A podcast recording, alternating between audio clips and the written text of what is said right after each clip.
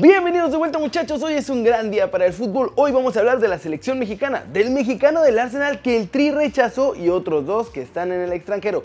De la verdadera razón porque Almeida no va a rayados del Real Madrid porque confesaron que le tendieron la cama a varios entrenadores del fútbol internacional. De todo esto y mucho más, como ya lo saben, en las plazas internacionales, así que intro.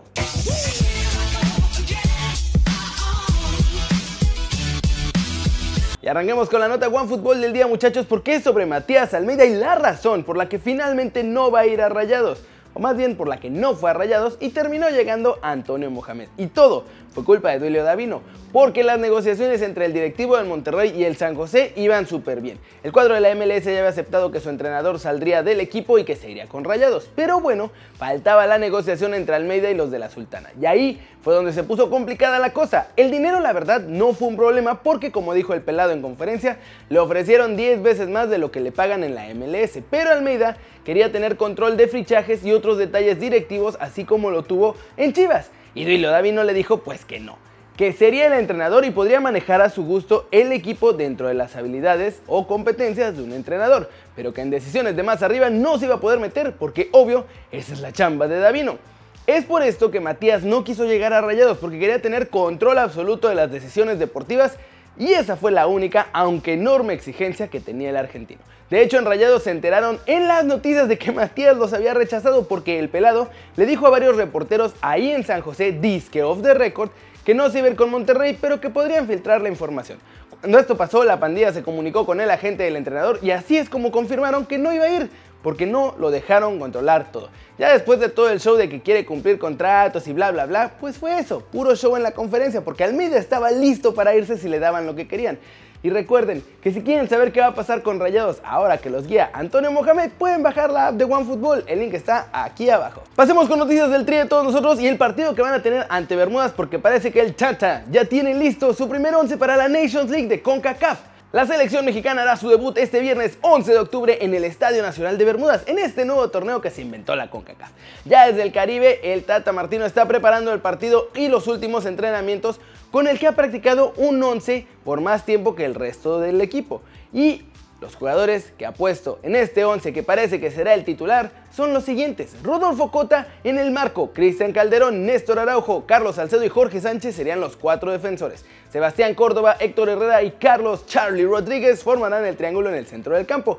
Irving Lozano, José Juan Macías y Uriel Antuna será quienes formen el tridente ofensivo con Chucky como el 9. Este será un partido importante para varios de ellos. Para Chucky Herrera es su regreso a la selección en un partido oficial. Pues recordemos que ambos se ausentaron de la Copa Oro. Mientras que para Antuna, Córdoba y sobre todo para José Juan Macías es una vitrina importantísima para mostrarse ante los visores que están siguiendo a la selección. El primer enfrentamiento de esta Nations League ante Bermudas será este viernes a las 8 de la noche, hora del centro de México. Mientras que el martes 15 de octubre se medirán ante Panamá ya en la cancha del Estadio Azteca. ¿Cómo la ven muchachos? ¿Cuál creen que va a ser el resultado de este partido? El Betis sigue cazando en la Liga MX y ya tiene una lista de 6 jugadores que quieren para el futuro con mucho power mexicano. Aquí vamos a repasar a estos 6 chavos con los que el cuadro del Sevilla espera reforzarse en el mediano y largo plazo. El caso más sonado de todos ya lo conocemos y ese es José Juan Macías. De hecho, el presidente deportivo de los verdiblancos viajó personalmente para verlo jugar ante Trinidad y Tobago en el partido amistoso de hace unas semanas. La cosa es que ahí él y otros visores del club también vieron a Sebastián Córdoba y comenzaron a darle seguimiento, pues también les gusta y consideran que juega en una posición que podría serles muy útil para el futuro a largo plazo. El tercer jugador no lo encontraron en el duelo de la selección mexicana, pero le han dado seguimiento incluso en los partidos de fuerzas básicas y se trata del Chaquito Jiménez, delantero de Cruz Azul que está teniendo un gran rendimiento con la sub-20 de la máquina y con la selección mexicana en sus categorías inferiores. Así como el Chaquito también están siguiendo los pasos del canterano del Puebla, Santiago Román, a quien consideran que puede ser un buen defensa para el futuro de los vertiblancos, sobre todo por su físico y porque es muy muy alto. El otro de los que aparecen en la lista del Betis es sorprendentemente Eric Aguirre, aunque tienen ahí un estudio y está en esta lista, pero no se ha especificado si hay algún partido en el que lo hayan estado siguiendo particularmente. Y finalmente el último de estos seis que el Betis está siguiendo en México se llama Guido Rodríguez, a quien desean a como dé lugar tener en España porque saben de la capacidad que tiene para dar en el medio campo todo ese orden que pone ahí, muchachos. Así que, como la ven? Ahí se dice en la agenda: 5 mexicanos jóvenes y el otro es una figura de la Liga MX. ¿Será que en verano o este mismo invierno puede ser? Veremos al Betis mexicanizarse mucho más todavía. Y finalmente hablemos del Tri Sub 17 porque ya está la lista definitiva para el próximo Mundial de la especialidad en Brasil, pero ha habido controversia respecto a tres jugadores que juegan en el extranjero y que no fueron convocados. Marcelo Flores del Arsenal, el Loquito Abreu del Defensor Sporting uruguayo y Teun Wilke del Hirenben. Ellos tres no fueron llamados al Mundial y la razón de esto es que no estaban en el proceso de Chima Ruiz. Así que el entrenador nacional decidió dejarlos fuera sin importar si eran mejores que los que había en México. La razón suena lógica, pero realmente no tiene mucho sentido y es la razón por la que ahora las selecciones menores van a cambiar.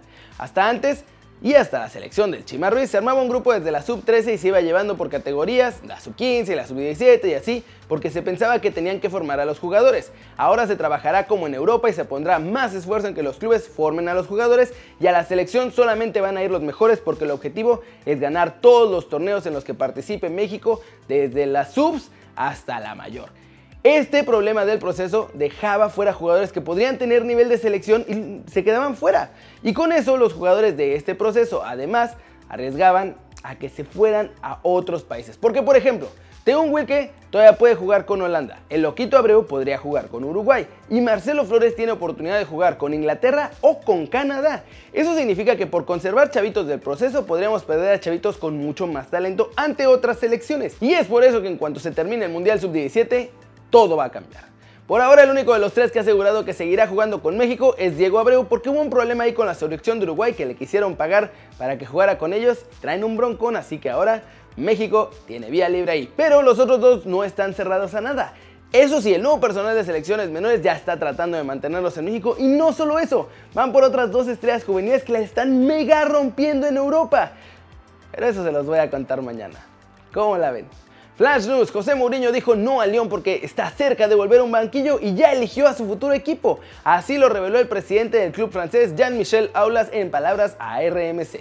Ansu Fati ya puede jugar con España muchachos, la FIFA le ha comunicado a la Federación Española de Fútbol que cuando los técnicos consideren oportuno, el futbolista del Barcelona podrá defender la camiseta de la Furia Roja. La selección de fútbol de Irán arrasó 14-0 a Camboya en un choque en la segunda jornada del grupo C de la fase de clasificación de Asia para el Mundial 2022. Y obvio esto fue porque los iraníes se lucieron ante 4.600 mujeres que por primera vez pudieron asistir al encuentro en las gradas del estadio Asadi en Teherán.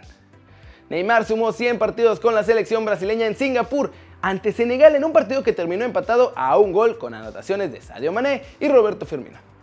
Una de las selecciones más flojas de Europa, San Marino, visitaba el semifinalista del último Mundial Bélgica y así le fue muchachos. Los belgas arrasaron 6 a 0 a los visitantes para amarrar así su clasificación a la Euro del 2020. Los goles fueron de Chadley, Broly en propia puerta, Alderweireld, Tillemans y doblete de Lukaku. Vamos a hablar del Real Madrid y la época de los Galácticos porque Roberto Carlos ha confesado en entrevista que ellos se encargaron de echar a varios entrenadores y que les gustaba, miren, darle bien al trago.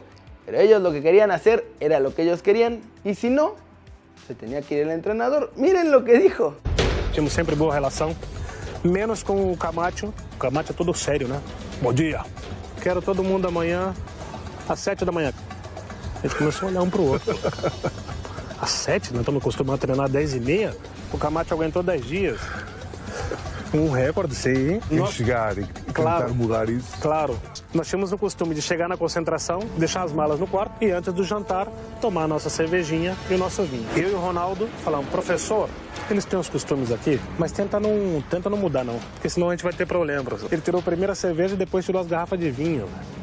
Demorou três meses. As notícias vão chegando na diretoria e tchau. Acabava cada jogo, era voo privado. A gente se encontrava na terminal privada do, do- do- do- de Barracas. O Beckham que ia não sei pra onde, Zidane que ia pra tal lugar, o Ronaldo, eu. Eu rezava pros jogos de, de ser de sábado. O De Bosco entendia perfeitamente, ele colocava treinamento à tarde. Não colocava nunca às 11 horas da manhã porque quase ninguém chegava. Uma doideira. Não, isso. nunca. Não faça o que nós fizemos. Como ven, sorprendente, ¿no? Que los futbolistas se vayan de fiesta, que les guste tomar, que echen a los técnicos. ¿Que eso no pasaba solo en México? ¿No era esa la razón por la que no somos potencia? Qué raro. Ay, muchachos, en todos lados pasa. Así que hay que acostumbrarnos a eso y simplemente pedir que por lo menos dentro del campo hagan lo que tienen que hacer. Pero como ven, ahora sí, ya no tienen dónde esconderse los futbolistas porque ya los viejitos los andan balconeando. Y eso, eso es todo por hoy. Muchas gracias por ver este video. Dale like si te gustó, métele el zambombazo durísimo, esa manita para arriba si así lo deseas. Suscríbete al canal si no lo has hecho. ¿Qué estás esperando? Este va a ser tu nuevo canal favorito en YouTube. Dale click a esa campanita para que hagas marca personal a los videos que salen cada día. Yo soy Kerry Ruiz y como siempre, nos vemos la próxima. Chao, chao.